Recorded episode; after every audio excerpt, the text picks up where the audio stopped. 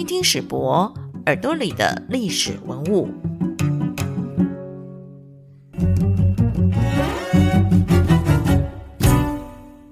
亲爱的朋友，大家好，欢迎收听《听听史博耳朵里的历史文物》，我是节目主持人朱佳琪。这个节目呢是由国立历史博物馆的馆刊《历史文物季刊》企划制作。那我们会依每一季不同的主题，邀请专家好朋友来聊聊历史文物的多元内容。在这里呢，我们将跨越时空的限制，打造出一个听的行动博物馆。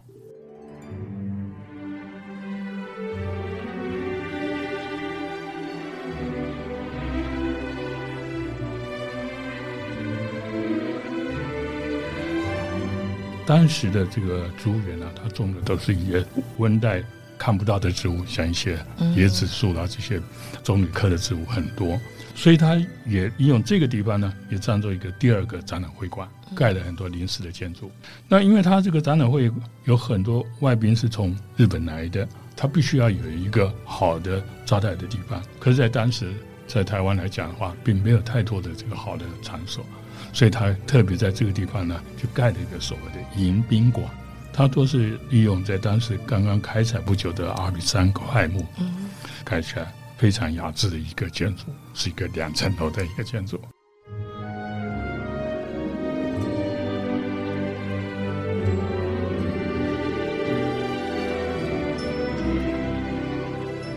坐落在南海路上的史博馆外观非常显眼哦，这个宫殿式的建筑外观，再加上强烈的红色色彩，让人路过的时候很难忽略它。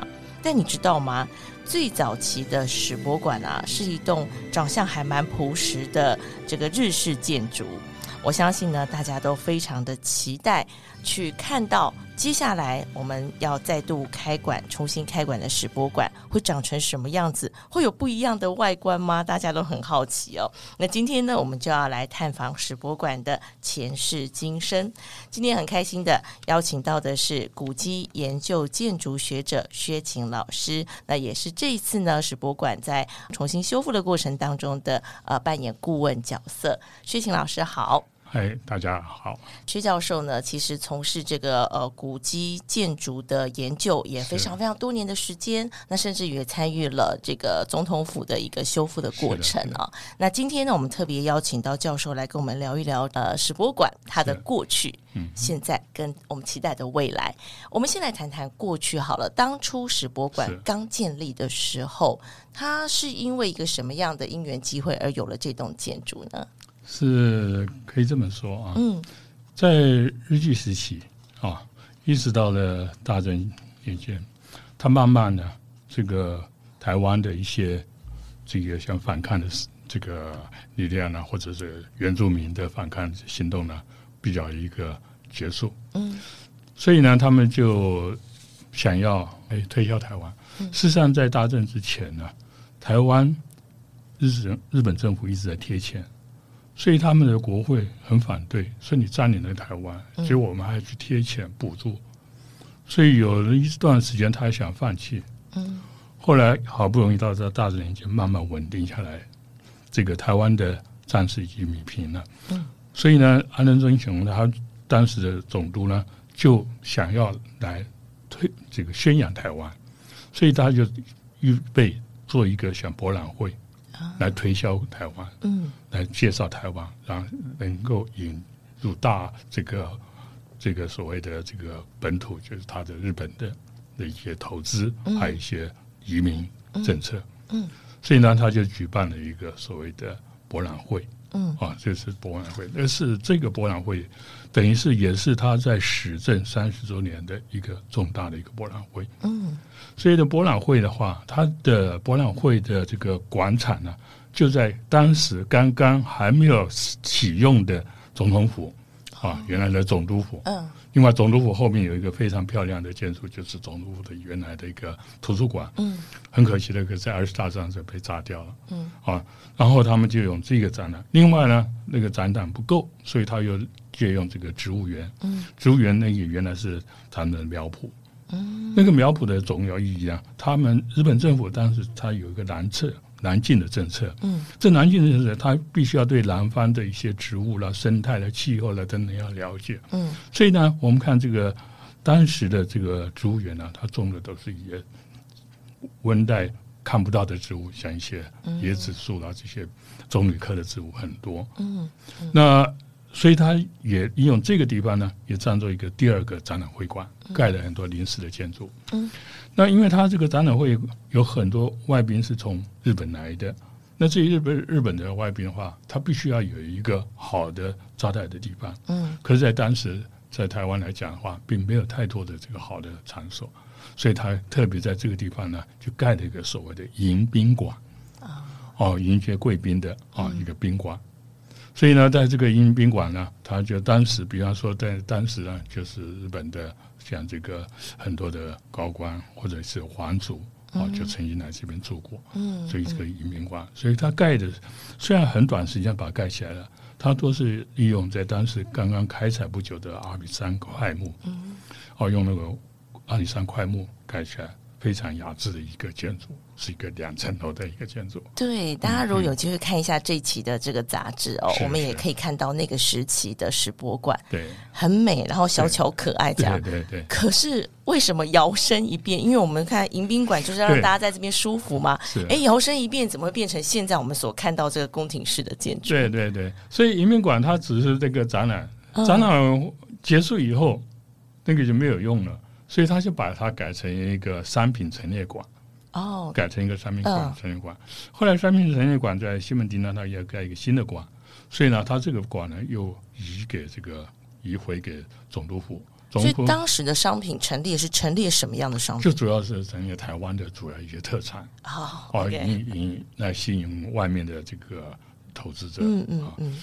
所以他移出去以后，这个房子空了，所以后来总督府的迎上客。把它当做迎上客的一个总督府的一个分管，所以迎上客呢，就是说在总督府当时负责像这个一些啊记记守啊、审查生就是啊或者警手续呢这些人，他们在这个原来在总督府办公室不够，或者他在外面，外面也不是很好的场所，嗯，所以有这个场所空了以后，他们又移回来，但是当时在移回来的时候，就发现这个。这个三品陈列馆才不过差不多才十十来年的历史，可是呢，被住的很厉害，哦，白蚁还是很厉害，台湾的白蚁，嗯，所以呢，他们花了一笔钱就把它重修一下，嗯，所以当做这个迎宾馆，一直到当当做这个呃营上科的这个办公室，一直到台湾官府的时候，嗯嗯，但这个时候长相都还是这个，对，还是。它是一个日式的建筑，是好。然后我们讲它是有一个很好的一个门厅，嗯，啊，一个门厅。那这个门厅，然后呢，它在在靠近这个西侧呢，它有一些服务性空间，好。然后在靠近东侧呢，它有一个特别为日本的皇太子他们来居住，嗯，啊，他们的一个二楼的空间非常漂亮。所以它后面在靠近这个。这个南方这个部分正好看着荷花池，所以非常漂亮。所以今天历史博物馆才有那么。漂亮的荷花池可以看到，对，所以大家其实可以想象哈，就是在那个时候，如果我们要回到他的前世的话，其实是真的一个很舒适的，呃，适合迎宾，然后是甚至于适合居住的一个地方。对对，哎，那我们就很好奇，那一次的这个重修，它其实只是针对被蛀掉的那个木头去做，它还是照原来的样子做。嗯，像那个原来的一个贵宾堂，他们就把它当做一个客栈室。嗯，二楼部分都是制图室，是，然后。一楼它还增加了一部分像停车场啊，或者一些呃以前都要晒土晒土的空间呢，这个存放土的空间呢还是有的。是，那后来是因为功能要转变，然后才会变成现代化的建筑吗？不然怎么又像外嗯，这个台湾光复以后的话，这个空间呢事实上闲置了一阵子，因为那是属于林务局的。啊，林业试验所的部分，嗯，所以林业试验所就把它收回去了，嗯，收回去呢，它没有什么特别用处，就把它当做一般职员的宿舍，单身宿舍，嗯，所以在那时候呢，这个情况就比较糟糕，啊，到处挂的乱七八糟的衣服啦，隔间呢，因为他当做单身宿舍嘛，就隔了好几角间，然后要生饭、生火、煮饭，所以外面环境也弄得很糟糕。嗯嗯，所以呢，一直到这个历史博物馆要成立的时候，决定要坐在这个地方，他们林务局才把移出，才把它做一个初步的一个整修。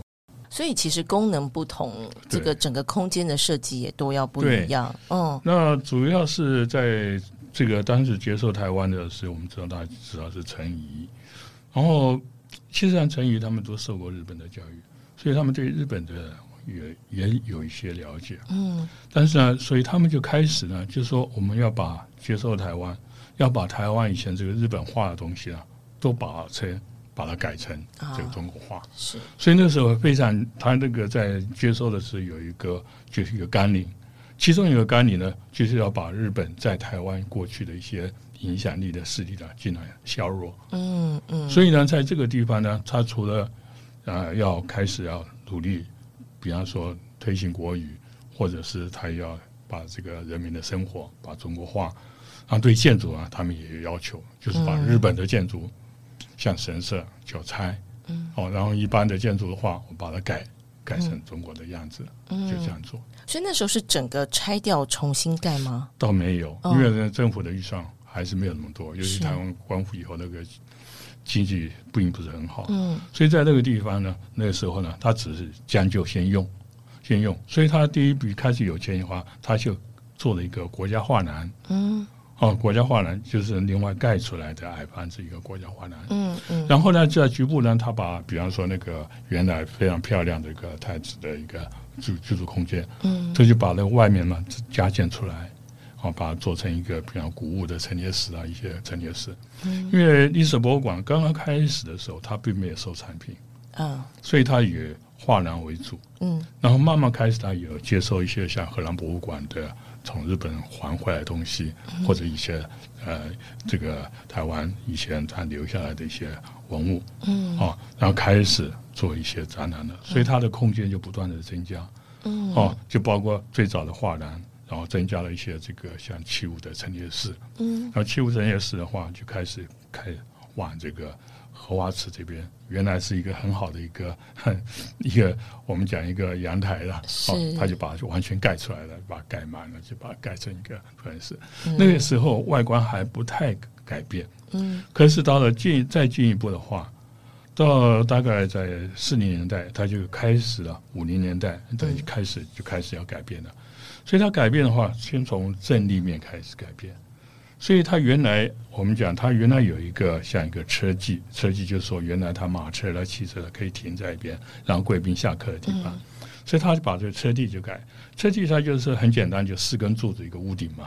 然后它前面做的很豪华，嗯。啊，然后他们就开始把这个四个柱子呢就改成了钢筋水泥的。哦，然后呢把它加高了，加到两层楼高。然后呢，就把那些拆下来的这个木头呢，因为阿里山块木是很好的木头啊，所以把它做成横梁，然后就把它做成一个中国式的尖顶。嗯，哦，那个是一个三开间的一个建筑物，所以那个从开始开始慢慢的改变了。嗯，然后国家画廊盖好以后，又盖成两层楼，两层楼也是这个这个传统的这个中国式的这样样子。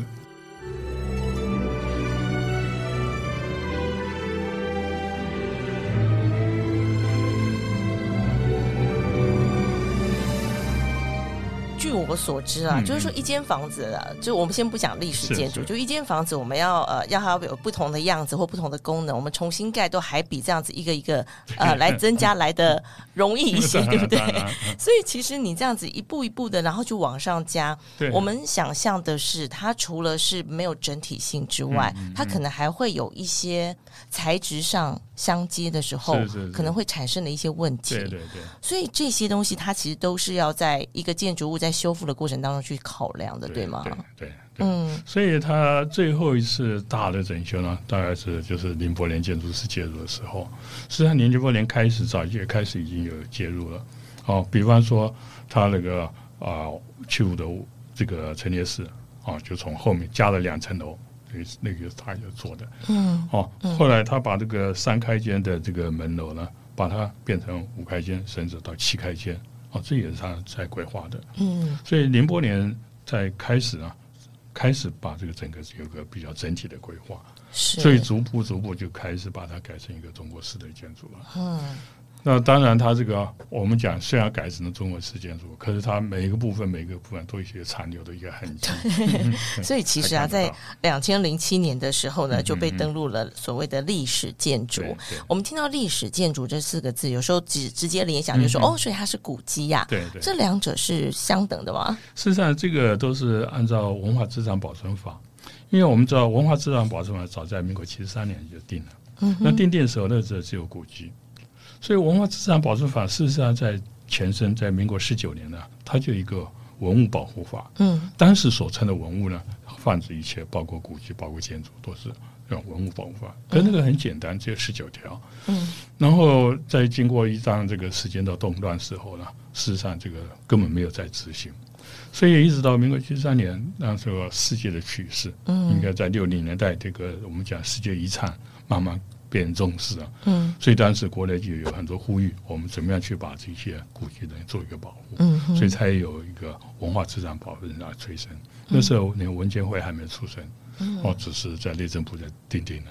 嗯，那这个定定的话，当时只定了古迹，并且它一个断代是断在台湾光复之前。啊，所以后面这个日式的建筑呢，包括总统府都没有列入古迹啊，它是在断代在光复之前，嗯。所以这个后来这个这个法经过好几次修改，大概最大的一个修改是两千零五年。嗯，两千零五年为什么会有一个修改呢？我们知道一九九九年有个台湾大地震嘛，所以台湾这样地震毁掉很多很多的传统的建筑。所以有人就思考，他说：“你因为古迹，你把它限定在这个很死的地方，可是我们还有很多珍贵的文物，它是属于这个民间的，它属于这个我们台湾式样的东西，这个还是需要保护。所以呢，因为在在两千五年修法的时候，我们有个就是我们很多法是参考日本的，在日本刚好有一个阪神大地震，嗯，阪神大地震以后，他们也觉察到这个事情。”也就是说，我们受到保护的都是一些珍贵的，但是很多民间很好的东西没有保护，所以呢，日本呢，它就开始有一个新的名词，就是所谓历史建筑。嗯，可是历史建筑，我们台湾的历史建筑也是仿照日本历史建筑。那这两个有什么最大不同呢？我们讲古迹或者重要文化资产的话，是指定的制度，啊，用指定的，就是我要指定你这个是重要的，政府单位来政府单位来指定。那历史建筑嘛，才是登录制度。嗯，登录制度就是我从下而上，我认为我的房子很老，很有价值，我向政府来申请登录。所以呢，这两个法则呢，在在这个二零零五年的话，历史建筑来讲，它没有法则，因为是你自愿登录嘛。嗯，如果我不高兴了，我要把撤销，事实上也可以啊，也可以，也可以啊。但是行之有年以后的话，一般老百姓往往就把两个。有点搞混了啊！哦，好像文化资产有包括古迹，有包括历史建筑，哦，甚至我们还想增加一个什么纪念建筑，那这到底有什么不同呢？事实上，再来讲世界遗产来讲的话，它没有什么不同的，就是哦，就是有文化资产、有文化资产价值的东西，我们都是可以认为。嗯，那所以这个最近的修法的话，有人说要把这个历史也增加一些法则。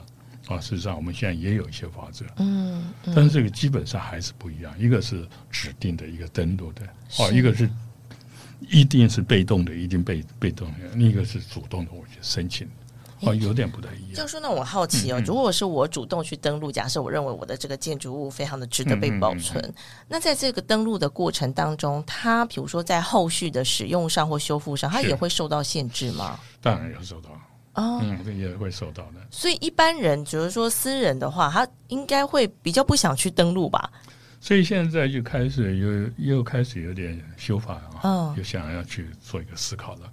因为最大的不同呢，我们讲历史建筑，它的这个优渥的待遇呢，没有古迹的强。嗯，像古迹的话，所谓地价税啦，什么这个房屋税啦，税统统可以全免。那那古迹还有一个好处。我可以容积的移转，嗯，啊，这对一些市区啦，啊，比较接近这个繁荣地带的这个古迹保存是有利的。但是历史建筑它没有容积移转，它的地价税或者房屋税是减半征收，嗯，所以优惠条件不一样，嗯，所以在这种条件，如果说老百姓不是很主动要去登登录的话，事实上我们很难去管。虽然我们有法则，但那个法则无关痛痒，顶多罚钱，没没人了不起嘛。或者土地利润的价价值可以更高，是，所以不是很好。所以现在又酝酿着要再做一些修法。哦，所以大家可以先也借由这个机会来了解一下，哎，这个所谓的历史建筑跟古迹的这个差异哈。所以我们史博馆是被定义在历史建筑，这是呃由市政府去登录的。对，这个是因为是公有的，是还是有这个。是是的，那它当它成为了所谓的历史建筑之后，在现在呃，比如说我们每一次的这个修复，它会有一些像古迹那样子的一个规范吗？对，历史建筑的事实上它的规范比较少，嗯，比较少，因为像这个历史博物馆呢，或者南海学院那么多建筑，啊，大部分都是历史建筑，嗯，那我们大部分都规范它的外貌，嗯哼，啊，它里面的隔间改变啊，什么不太不要出是。可是古迹的话就严格一些，嗯，内部的格局都要去去考虑的。是好，我想呢，呃，对于这个史博馆这一次的这个修复，当然有很多人会觉得说啊，等好久，好期待哦。但是我们也知道，就是像刚才呃教授从他的呃最开始的一个任务，然后慢慢慢慢，大家就这样子，哎，拓这边拓一点啊，然后呃左边修一点，右边修一点的这个过程，其实也根据不同的。时代不同的任务，这个建筑不同的任务，它会有一些不同的修复重点，对不对？那我们这一次就是即将重新开馆的这一次修复，我们的重点会放在哪里啊？是这样子啊，它几次啊，因为它是局部局部在修嘛，嗯，所以它在修的时候，它可能用了不不同的材料哦，或者它的工法也有一些改变，嗯，所以呢，它是并不是一个整体性的，那。我们非常担心呢，就是尤其这个对于这个公共建筑，它的法规不断的在严格。那尤其对展展示空间，嗯，因为展示空间它的要求比一般建筑还来得高。对。哦，因为我们讲展示空间，像有些书本啊，或者就它的重量非常大，嗯，所以它的承载力也不太一样。嗯。所以我们这一次呢，就是说整个对这个结构啊做一个安全的一个鉴定。嗯。那我刚才讲过。它这个建筑呢，它不断在增改，嗯，它有一部分保留，不断这样。比方说，我们讲这个前面这个门栏，这门栏它原来是三开间，三开间原来是一个，这是一个日日式的一个车技，嗯，加高了变成两层楼，变成三开间的，后来又变成五开间到七开间的，上面的这个架构都不一样，嗯，哦，在早早年刚刚开始改成三开间的时候，它是用一个简单的篱笆杆架。可是我们变成七开间以后的话，它那个钢构呢就比较强了一些。嗯，那为什么会它从一个简单的把它改成比较强的话，主要它承载力不够，因为我们讲琉璃瓦的重量相当大。嗯，所以当时根据它那个要求的话，我们又把这个骨架做重新的一个检视。嗯，那其他的，比方说在后后面有一些两二层楼的，二层楼在这个呃大概在。六零年代的时候，有很多美国的技术进来的。嗯，那对于这个楼板呢，他们有一个很很很简便的做法。我们楼板要做的很厚，要用隔音。嗯，所以呢，他们常常用这个空心砖呢做成楼板。哦，啊，用个小梁把它架着空心砖。嗯，可是这种东西呢，很不耐震。嗯，很多地方呢都有龟裂的。嗯，很多地方都开始松脱了。嗯，哦，那个钢筋开始生锈了。嗯，像这个部分，我们不得不要把它打掉重做。嗯，哦，所以像这个部分，我们就可以发现了，它很多像这个把它做一个整体的结构性的评估。嗯，所以它在六零七零年代的时候，我们看它整个改成了有个地下室。嗯，哦，那地下室渗水也渗得很厉害。嗯，那主要原因呢，就是说它周边的环境不是很好。原来它荷花池就很潮湿。嗯，那原来南海路它高度没有那么高，像那个排水都往这边排，所以它叫地下室有渗水。嗯，所以我们讲渗水的问题啊，屋顶屋顶那个这个琉璃瓦重量很大啊，有很多琉璃瓦呢，早期的那个斗拱呢还是木头做的，后来用钢筋水泥做的，那钢筋水泥有些锈蚀了、剥落了啊，这些都造成一些危险。所以这是我们从整个结构系统啊去做一个评估，然后再整整个它不同时间。在更改的时候，它有个结合面。嗯，啊，那这个结合面的话，结合有时候不是很好。嗯，哦，甚至我们看有的结合，它这个把它木质构造拆掉了，可是拆掉又不能拆全部拆，因为这边墙还在，所以这个墙的上面的木头就留下来。嗯，然后后来这边拆掉以后要盖这边，这边的话又拆那个墙上那个装木头还是不能拿掉。嗯，所以我们这次发现还墙上还有一些木头的斗拱还在。还在，但还是不能拿掉。当然，我们这次把它拿掉了，OK，把它拿下来了，拿下来，然后什么结构又改过来。好像这个对地下室我们的基础到底够不够？因为它不同的时间、不同的基础嘛，所以我们就不同的地点去试挖，试挖好几块。比方说，在这个前面车距部分，我们有挖了一块，就挖了一块，我们一挖啊，发觉好多很精彩的东西。原来它车距的基础，原来车距的一些水沟，嗯，哦，它的那个全走。啊，它的排水，它的砖头都还在。嗯。然后第二次再增增加，增加又去增加一些 RC 的 concrete 的东西，也看得到。嗯。所以我们可以从这里面，我们就看到很多不同的时间做的东西。所以为此呢，我们也特别把这些东西呢，把它局部的保留。啊。有一些墙面呢，有一些像这个基础，做个记录。嗯。做一个记录，做个保留。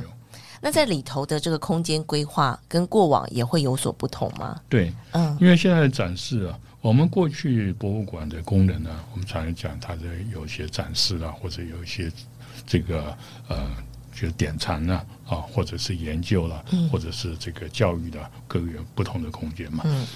但是我们现在的博物馆形式慢慢慢慢改变了，所以像这个典藏，事实上典藏就不在这个本馆了。典藏我们另外可以找地方更好的地方做一个典藏的空间。是。啊，然后有一些像这个这个展示的。展示方式也不一样的。嗯，我们现在比较这个互动式的展示，嗯嗯嗯，所以它这个不是完全不是一个静态的展示，嗯，好，所以它这个长展、长设展呢，跟一般我们讲特别展的话，它有不同的空间。嗯，还有一个就是说。以前的博物馆，我们进入博物馆不准吃东西，对不对？可是我们现在呢？你说博物馆里面不能吃东西，那么好的荷花池看不到，不是很可惜吗？就会有一些区域有开放了。对，所以我们对于荷花池那边还是有个小餐厅。那我们就明定，就你这个餐厅你不能用明火，嗯，啊，为了它建建筑的安全，不能用明火。嗯，但是人家还可以坐在那边喝喝咖啡，看看风景。好，类似这种东西还是有的。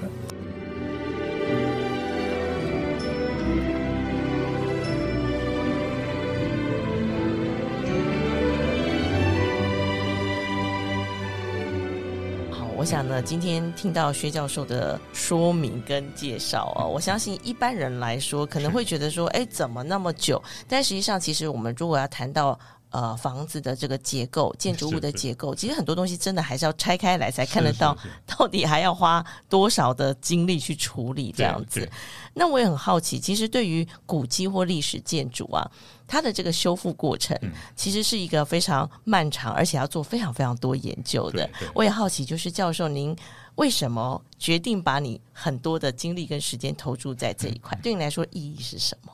是这样的，事实上，这个历史博物馆改建过程中，大概付出最大的精力，我是觉得是林伯年建筑师。嗯，啊，林伯年建筑，他给我的影响非常大，因为我在大学。我大学是凤桥大学，嗯，我就受教于林伯莲老师，嗯，那时候他我跟他的关系处的非常好，嗯，甚至我这个大学毕业以后，我考上了成功大学的建筑研究所，那时候他也跟我提醒，他说你要你应该去好好去研究中国建筑。我那时候并不在意，嗯，我说我好不容易要想学一些新东西，我还为什么要学这些古的东西呢？嗯，哦，甚至也我也知道他有做做很多的方面，研究可是这个林伯年老师呢，他是非常深沉的，他非常这个很可亲啊，跟我常常在聊天，然后跟他，我从他口中听到很多过去的一些历史，嗯，所以我为了历史博物馆，我特别去找他的资料。为什么？但是他那时候也没有跟我特别讲。嗯哼。哦，那时候他要我做，他说他手边有一大堆中国塔的资料。嗯。他很希望能够找一个人帮他做一些分析研究。嗯哼。那我觉得那是因为自己没有没有这个还没有真正进入到这个境界，所以我没有去了解。事实上呢，后来我知道他是当时跟着那个林徽因，啊，就梁思成的太太林徽因。林徽因当时呢，在在北京呢，他做了一个中轴线的测绘。当时呢，他就收找一些学生。嗯。当时呢，这个林伯念老师呢，他就在天津大学的前身叫天津工商学院，那是因为庚子庚子赔款呢，他们的外国人是捐的一个学校，他以工商为主。嗯，那工商学院它就有建筑课。